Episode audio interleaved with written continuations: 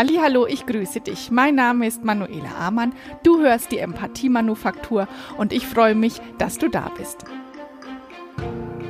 Hier hörst du wöchentlich eine Portion Empathie zum Anhören, Mitmachen, Nachmachen und Veränderungen auf den Weg bringen in der Art und Weise, wie du es gerne hättest. Es geht also nicht um Verbesserung im eigentlichen Sinn, um Bewertung, sondern es geht immer darum, für dich zu entscheiden, was dir besser passt und was du mehr in deinem Leben haben möchtest. Und so bist du bei der Qual der Wahl zu entscheiden, was möchte ich sein, wer möchte ich sein, wie möchte ich sein. Und ich freue mich, dass du dich auf den Weg gemacht hast, deinen, dein Leben mit Empathie ein Stückchen reicher zu machen. Ich wünsche dir ganz viel Spaß bei der heutigen Folge.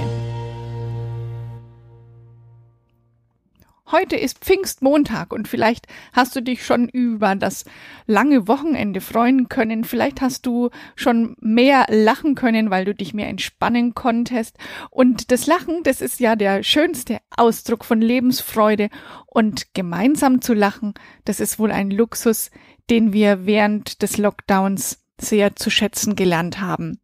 Denn dieses gemeinsame Lachen, das verbindet, das schafft eine Wahnsinnsatmosphäre, das macht Zusammenhalt, das bringt uns alle näher zusammen. Und Lachen bringt uns Power, bringt uns Energie und bereitet uns vor auf wieder anstrengendere Zeiten. Das Lachen ist unheimlich wichtig. Und wenn du dir Lachen, ein Lachen in der Mimik anguckst, dann weißt du ganz genau, wenn jemand lacht, dann sind die Mundwinkel rechts und links nach oben hingezogen, die Backenmuskulatur, die ist angespannt der Mund ist bei einem, ja, bei einem großen Lachen auch noch offen und ganz wichtig, die äußeren Augenrandlider, die senken sich ein bisschen ab, dann ist es ein echtes Lachen. Heute rede ich aber über das Belächeln oder das belächelt werden.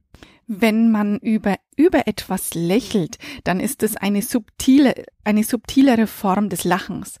Und dann steht man über den Dingen.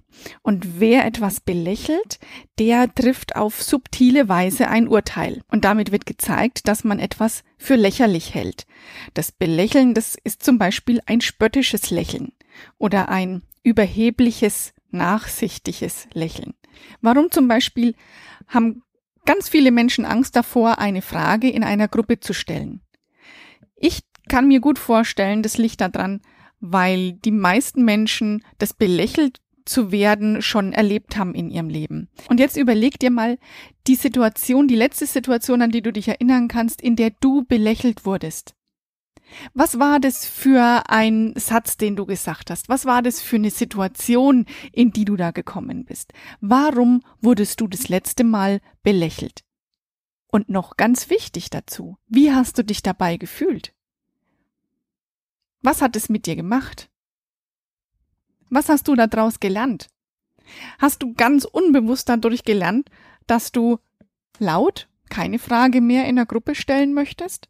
Oder dass du deine Meinung nicht so gern laut sagst, weil deine, deine Meinung belächelt werden könnte, aus Angst davor, dass du belächelt werden könntest? Oder hast du vielleicht schon selber das Belächeln für dich eingesetzt, um dich ein bisschen erhabener zu machen, ein bisschen höher zu setzen, als du es gerade warst?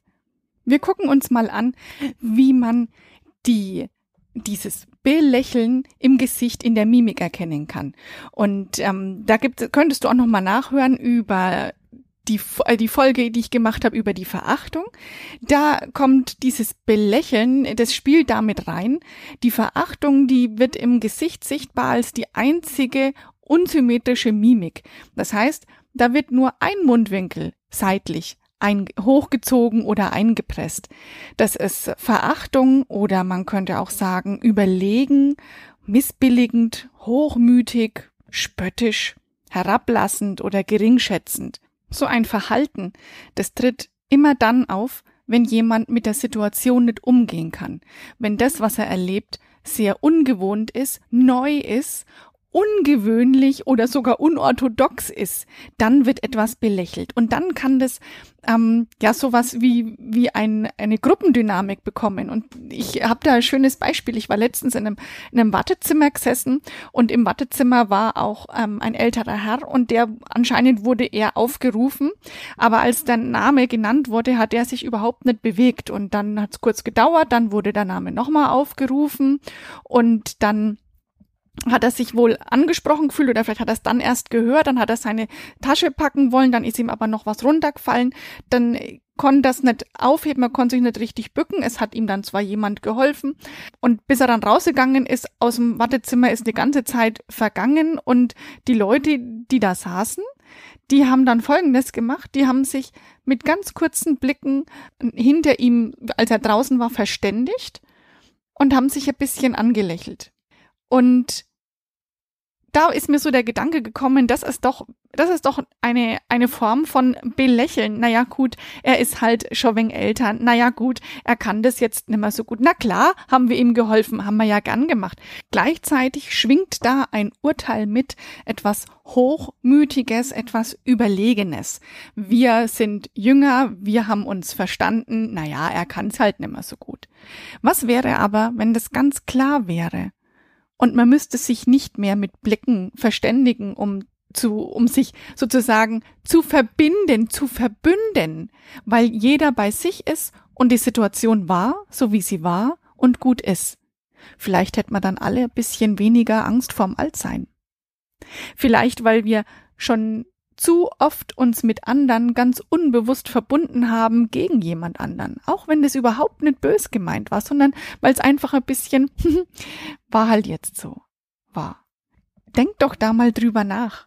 Und ich glaube, dass es einen Wert hat, darüber nachzudenken, denn ich könnte jetzt viel drüber reden, woran man ähm, erkennt, dass jemand überheblich ist oder was das mit dem Selbstwert zu tun hat oder was du selbst tun kannst, wie du reagieren solltest, wenn dir jemand spöttisch oder hochmütig begegnet. Ich habe mich aber dazu entschlossen, es nicht zu tun.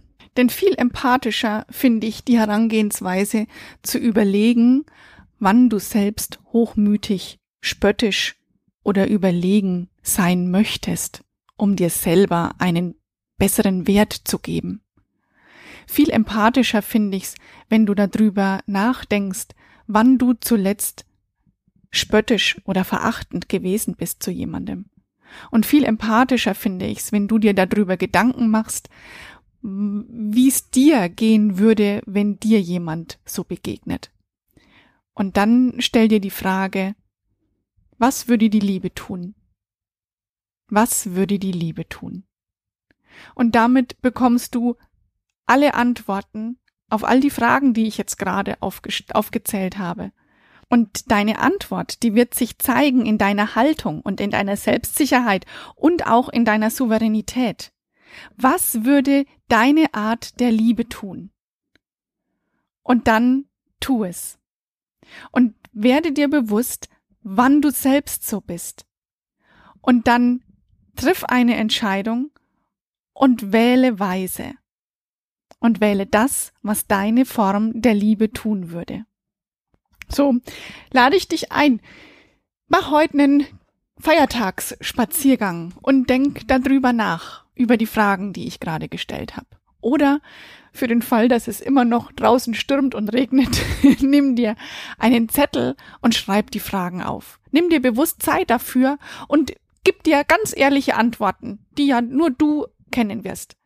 Und Mach das Beste draus. Denn wenn wir uns mit Empathie begegnen wollen, dann heißt es auch, dass jeder von uns Fehler machen darf, dass jeder von uns mal schwach sein darf, dass jeder von uns lernen darf.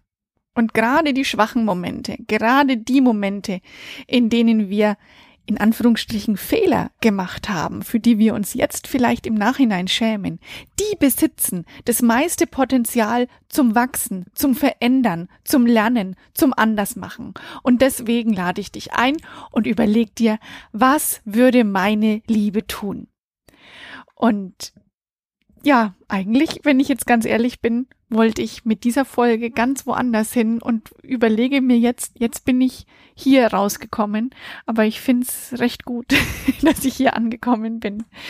Ähm, jetzt habe ich leider keinen richtig tollen Übergang zu meinem Schlusszitat, das von Mahatma Gandhi kommt. Ähm, ich probiere es mal so wir sind immer dann geneigt, etwas zu belächeln, wenn wir etwas nicht kennen, wenn etwas neu ist oder wenn jemand eine andere Idee hat. Und dazu hat eben Mahatma Gandhi, und ich denke, der ist prädestiniert dafür, um hier zu Wort kommen zu dürfen zu diesem Thema.